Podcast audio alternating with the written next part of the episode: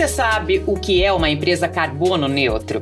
Ser uma empresa carbono neutro significa calcular e monitorar o total das emissões de CO2 que a atividade realizada está produzindo, além de tentar reduzir esse impacto ao máximo. Interessante isso, né?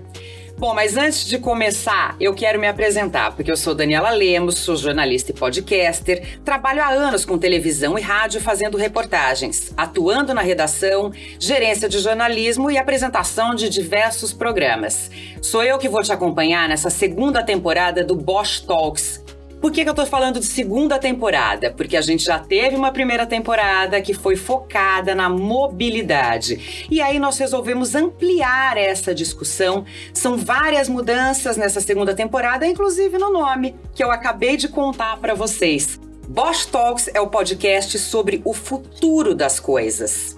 Ao longo da temporada, a gente vai trazer aqui convidados especialistas para falar e repensar a tecnologia e a constante evolução que nos cerca além de discutir como digitalização, mudanças climáticas e pandemia têm efeito profundo nas necessidades e nos desejos das pessoas. Aqui o fator crucial é pensar, agir e desenvolver soluções mais rápidas e eficientes. Isso é tecnologia para a vida. Esse podcast é uma iniciativa da Bosch. Por isso, no episódio de hoje, a gente vai falar sobre as emissões de carbono, explicar por que esse termo vai além da sustentabilidade. A saída envolve unir sociedade, governo e setor privado para realmente enfrentarmos o problema. Precisamos avançar nas políticas públicas, no mercado de carbono e também na estratégia ESG das empresas. Para esse bate-papo está aqui comigo hoje o Alberto Abidu, que é gerente corporativo de sustentabilidade da Bosch. Alberto, seja muito bem-vindo. Obrigado, Daniela. É um prazer estar aqui com vocês. É um prazer falar sobre esse tema tão importante, né? Tão em voga, sustentabilidade. Queria só lembrar que nós, Bosch, falamos de sustentabilidade, já é uma coisa que está no nosso DNA, né? Desde a década de 70 até culminar em 2020 na nossa neutralidade de carbono mundialmente. Né? São 400 plantas, 400 mil colaboradores, mais de 400 mil colaboradores contribuindo para essa grande missão e esse grande desafio nosso, que é trazer essa contribuição para a sociedade e para o meio ambiente. Missão importantíssima e que bom que vocês já pensam nela há tanto tempo assim. Até porque, né, Alberto, é impossível pensar na natureza sem refletir sobre a emissão excessiva de dióxido de carbono na atmosfera. Essa emissão excessiva provoca problemas graves tanto para o planeta quanto para a nossa saúde, né? E uma das soluções que muito tem se falado para reduzir a emissão de gases de efeito estufa é a neutralidade de carbono, um compromisso social de uso consciente para minimizar a emissão de CO2. Vamos começar então, Alberto, para deixar essa discussão bem clara aqui, explicando, afinal de contas, o que é o carbono neutro. Legal. É, a gente sabe que cada vez mais as pessoas e as empresas elas estão buscando soluções para reduzir os impactos e suas ações no meio ambiente. E uma delas é a neutralidade de carbono. Neutralidade de carbono é, na verdade, uma alternativa que busca evitar as consequências do desequilíbrio do efeito estufa. Então, assim, isso é causado pelo excesso de emissões. E um dos poluentes do, de, de, de, dessas emissões é o dióxido de carbono ou o CO2. Né? Então, existe um cálculo geral que faz a emissão desse carbono. Ser carbono neutro significa reduzir onde é possível e balancear o restante das emissões por meio dessa compensação. E essa compensação ela pode ser feita de várias maneiras. Uma delas é a compra de crédito de carbono, e outra pode ser, por exemplo, recuperação em áreas degradadas. Né? Então é dessa maneira que a gente conceitua o que é o, o, carbono neutro.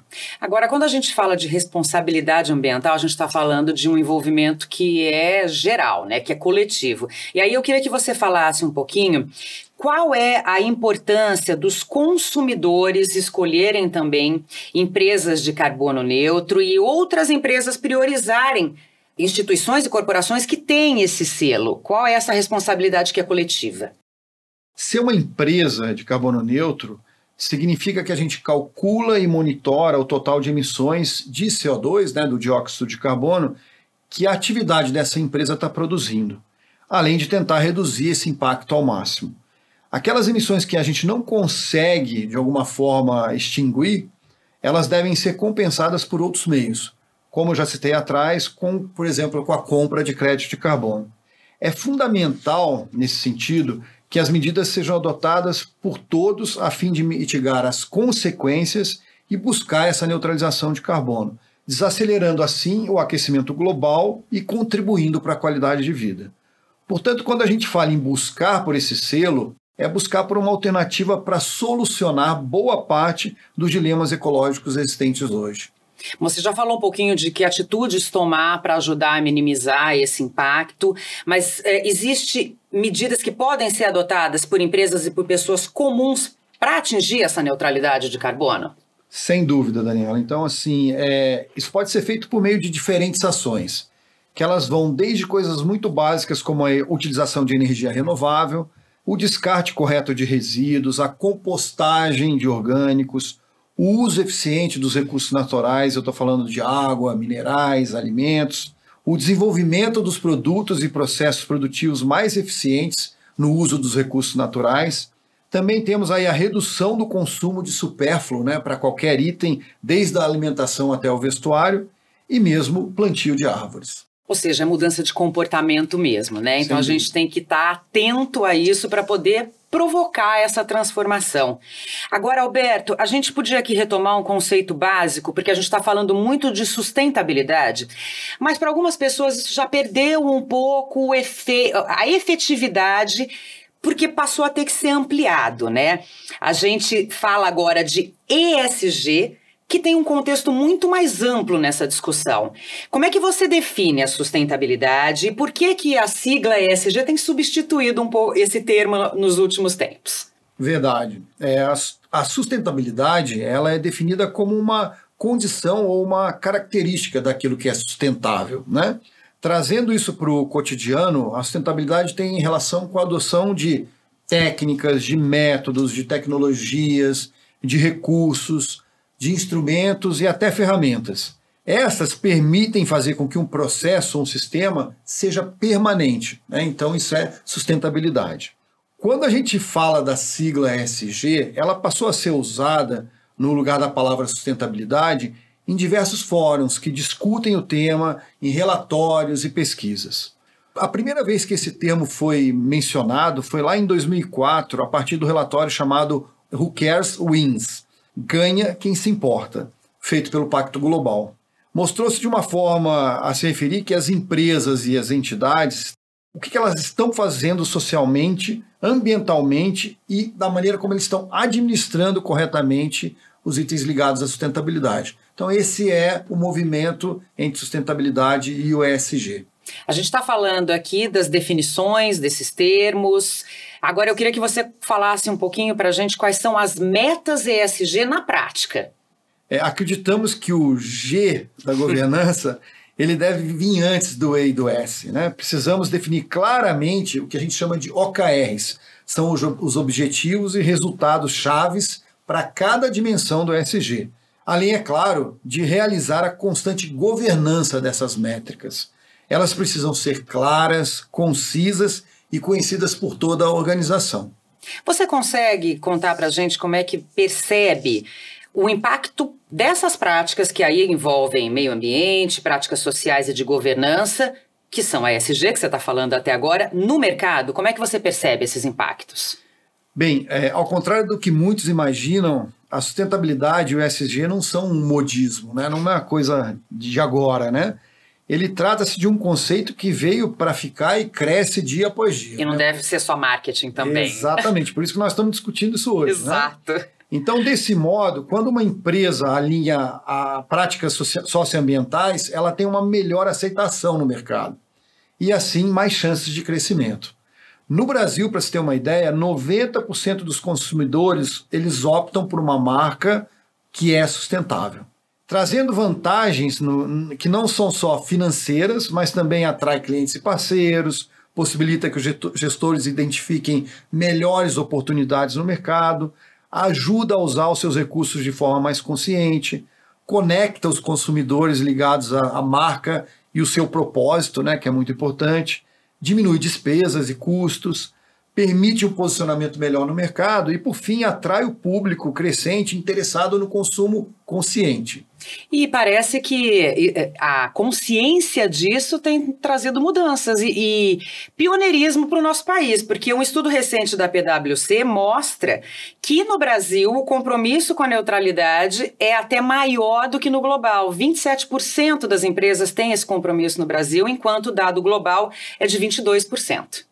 Exato. É, a gente vê isso muito na, na, na, iniciativa privada né, no Brasil. Então, assim, assim como a Bosch tem várias empresas atuando plenamente no, no, no posicionamento em termos de sustentabilidade e ESG. Isso só traz para ratificar tudo que nós, por exemplo, Bosch, estamos fazendo na região. Né? Então vamos dar um alerta para quem não segue, hum, quem não vai por aí. Qual é o risco de não dar atenção à temática ESG?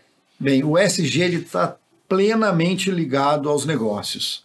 E a desatenção a esse tema fragiliza a empresa, desconecta do contexto em que os negócios se realizam. É, Para empresas pequenas e médias, amplia-se com isso o risco de não fazer parte da cadeia de suprimento de uma grande empresa, por exemplo, como a Bosch.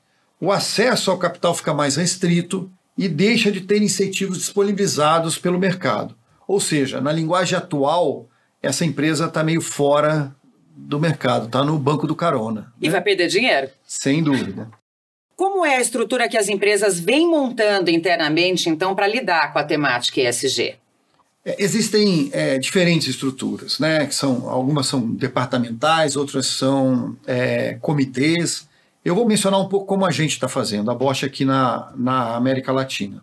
Além da gente ter um departamento responsável por sustentabilidade, nós decidimos criar um steering comitê para garantir a governança e o alinhamento dos objetivos e principais resultados, ou os resultados chaves. A gente tem uma coisa muito legal que é o diamante da sustentabilidade. É, então ele tem seis dimensões e a gente trabalha na governança nessas seis dimensões. Tudo isso com uma amplitude que traga para toda a, a empresa uma transparência com relação a esses objetivos e aos resultados principais. Então, a gente, quando fala assim, ah, SG é para mercado financeiro, né? é para você é, conseguir mais verba, mais incentivo é, financeiro. No nosso caso, não. O nosso grande objetivo é ter transparência com os nossos clientes, com os nossos parceiros, com relação às nossas iniciativas de sustentabilidade.